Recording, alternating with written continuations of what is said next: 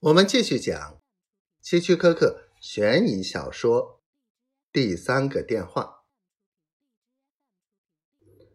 莱斯特的妈妈也呆住了。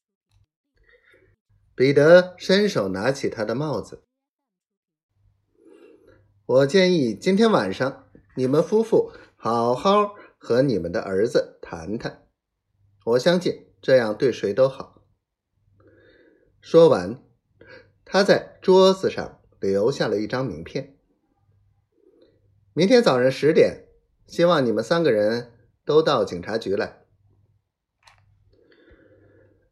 彼得和我走出贝恩斯的家后，我们开着车离开。他说：“现在就看贝恩斯夫妇的态度了。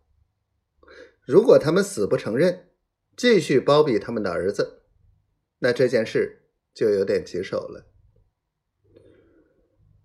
会不会有这样一种可能，比如校外的人打的电话呢？但愿如此吧。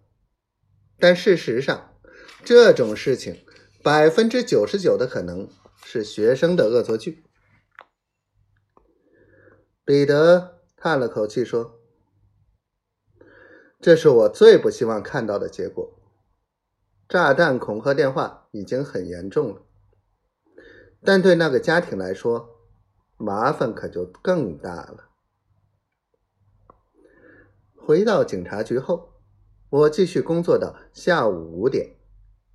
回到家里时，已经是五点半了。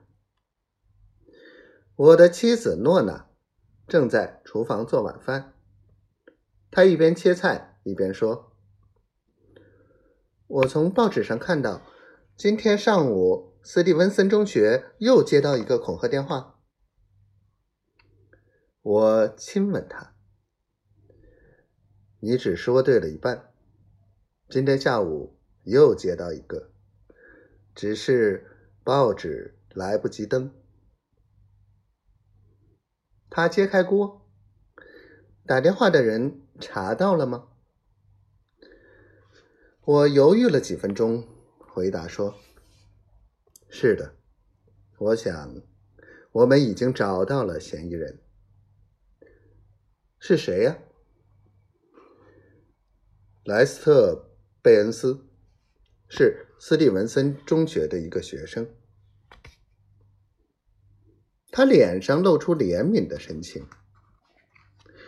我不明白。”他为什么要这么做呢？我不知道。虽然我们找到了他，并且通知了他的家人，但到现在为止，他还没有承认是他干的。